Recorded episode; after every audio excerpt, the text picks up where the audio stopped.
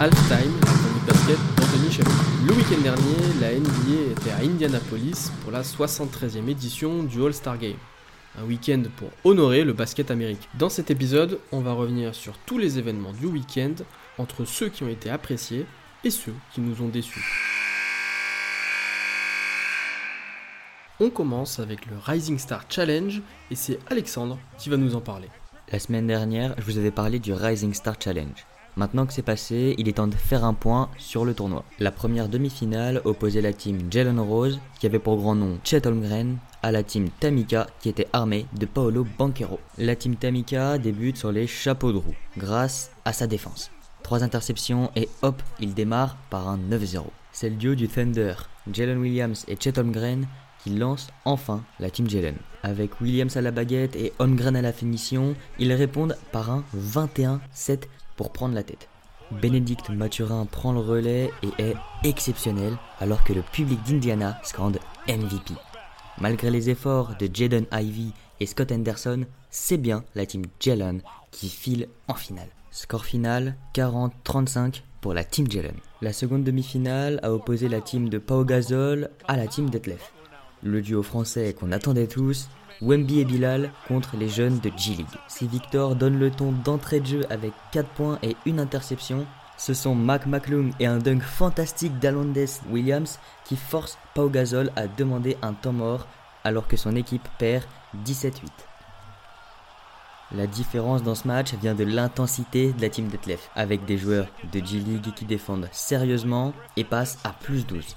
L'équipe ne panique pas, Bien au contraire, Matas Buzelis et Alondes Williams marquent deux tirs primés avant que le Lituanien ne confirme la grosse surprise de la soirée en envoyant la team Detlef en finale. Score final 41-36 pour la team Detlef. La finale a donc accueilli une magnifique confrontation entre Chet et Mac. Après la mésaventure de la team Gazol en demi-finale, la team Rose attaque la rencontre avec intensité. La team Detlef tente de se relancer, mais les hommes de Jalen Rose gardent le contrôle de la finale. La team Detlef baisse alors un peu les bras et deux paniers à trois points coup sur coup de Jordan Hawkins et Jalen Williams donnent le titre de ce Rising Star Challenge à la team Jalen. Score final 26-13 pour la team Jalen. Autre moment fort, le concours à 3 points. C'est devenu depuis quelques années le concours qui fonctionne le mieux. Pour ce qui est du casting, on est sur d'excellents shooters. Un premier tour disputé avec 4 joueurs à 26 points, Damien Lillard, Trey Young, Carl Anthony Towns et Tyrese Halliburton. Ce sera un tour bonus qui sera nécessaire pour les départager. En finale, Damien Lillard marque son dernier ballon primé qui lui permet de remporter un deuxième concours consécutif. Une performance qui n'avait plus été réalisée depuis Jason Capono en 2007 et 2008. Enfin, on passe à l'agréable surprise, le duel entre Stephen Curry et Sabrina Ionescu, joueuse de WNBA.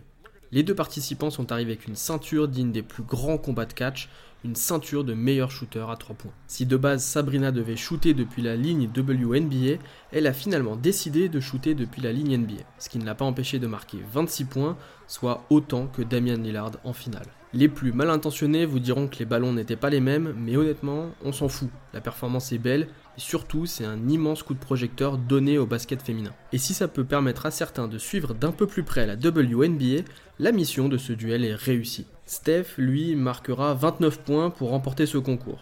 Une aubaine pour tous les récents vainqueurs que le chef ne participe pas au concours à 3 points chaque année. Lui qui l'a remporté en 2015 et en 2021. Mais on retiendra surtout un beau moment de complicité entre les deux. Je tiens à rappeler pour ceux qui l'ignorent, mais Sabrina Ionescu est née à Walnut Creek, dans la baie de San Francisco, et a baigné dans l'univers Warriors. Stephen Curry est l'une de ses inspirations et une de ses idoles. Rien n'est encore officiel, mais tout semble indiquer qu'une revanche pourrait avoir lieu l'année prochaine, d'autant plus que le All-Star Game se tiendra dans la baie de San Francisco. Est-ce qu'on pourrait voir ce concours perdurer avec le temps? Possible, au moins tant que Stephen Curry soit encore motivé à ça.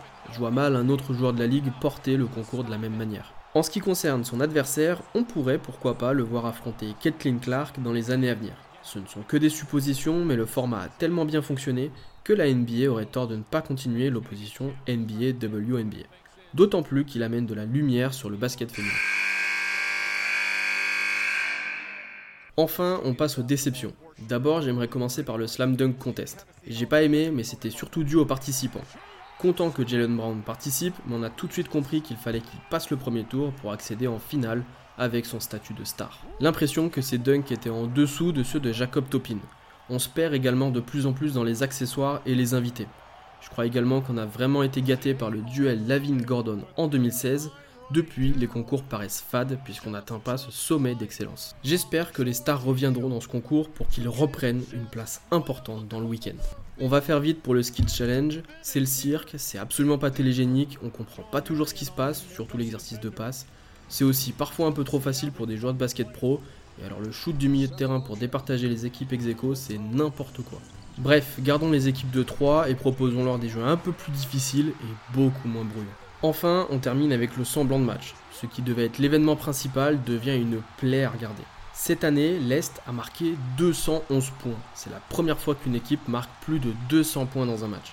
Le tout félicité par le commissionnaire Adam Silver qui a lâché un well désabusé. Alors, quelle est la solution pour ramener de la compétitivité lors de cette rencontre? La NBA a tenté le côté symbolique avec la visite dans les vestiaires de Larry Bird, Julius Irving et André Godala, directeur exécutif du syndicat des joueurs. Les trois anciens joueurs ont demandé un match compétitif Visiblement, c'est raté. Autre solution qui émerge chez les fans, la possibilité de voir un match entre les joueurs américains et les joueurs du reste du monde. Sur le papier, ça fait rêver, voir le reste du monde montrer aux Américains qu'ils ne sont plus les rois de leur sport. Shai, Luka, Yanis, Embiid et Jokic en porte-étendard de cette sélection qui affronterait les Américains. En revanche, cela poserait un problème sur les sélections, puisqu'il y a bien plus d'Américains que de joueurs du reste du monde et la sélection au match des étoiles a un impact énorme sur les palmarès et les contrats des joueurs. En gros, l'équipe de la conférence gagnante accueillerait les deux premiers matchs à domicile avant d'aller de l'autre côté du pays. Cependant, on peut considérer que donner cet avantage à une équipe lors d'un match du All-Star Game pourrait paraître déséquilibré, surtout que cela se ferait aux dépens de la saison régulière. Par exemple, la saison dernière, Denver avait eu l'avantage en finale face à Miami, puisque les Nuggets avaient le meilleur bilan. En revanche, si Milwaukee avait été en finale, ce sont les Bucks qui auraient eu l'avantage du terrain. Si l'on adopte cette règle pour le All-Star Game, il n'y aurait plus besoin de se poser ce genre de questions, mais je pense pas que ce soit une bonne idée. Enfin, dernière solution, celle d'augmenter les primes des joueurs pour ce match. Alors oui, c'est triste parce que c'est leur passion et qu'ils ont déjà une prime de 100 000 dollars pour les gagnants. Mais visiblement, c'est pas assez pour les motiver. Shai Gilgius Alexander avait déclaré l'année dernière L'argent parle, si vous mettez plus de primes, je pense que les gars joueront plus sérieusement. Brian Weindorst, journaliste d'ESPN, a d'ailleurs déclaré qu'Adam Silver avait trois priorités au début de saison. Éviter les matchs avec des stars au repos avec des sanctions financières, résultat le repos des stars a diminué, un in-season tournament compétitif avec 500 000 dollars pour les vainqueurs, résultat les joueurs étaient impliqués et ont joué le jeu à fond, rendre le All-Star Game compétitif et pour ça le retour Est contre l'Ouest. En revanche, pas de changement financier et les joueurs se sont amusés. Mais malheureusement, c'était bien les seuls qui se sont amusés ce soir-là. D'ailleurs, selon The Athletic, les joueurs ont discuté entre eux de leur volonté d'avoir des primes plus importantes pour ce match. On ne demande pas un score comme en 1953 où l'Ouest l'avait emporté 79 à 75, mais juste voir un minimum de défense et un esprit de compétition. C'est triste, mais peut-être que cela arrivera avec des primes et des récompenses financières plus importantes. En tout cas, il faut faire quelque chose pour cet événement. Si avant le All-Star Game était une immense vitrine pour la ligue, il réalise aujourd'hui une audience qui diminue d'année en année. Et à l'aube de la fin du contrat des droits TV de la NBA aux États-Unis, le match du All-Star Game n'est définitivement pas une bonne publicité. C'est tout pour aujourd'hui, on se retrouve la semaine prochaine avec le retour de la saison régulière et de la compétition. N'hésitez pas à liker, à commenter et à partager.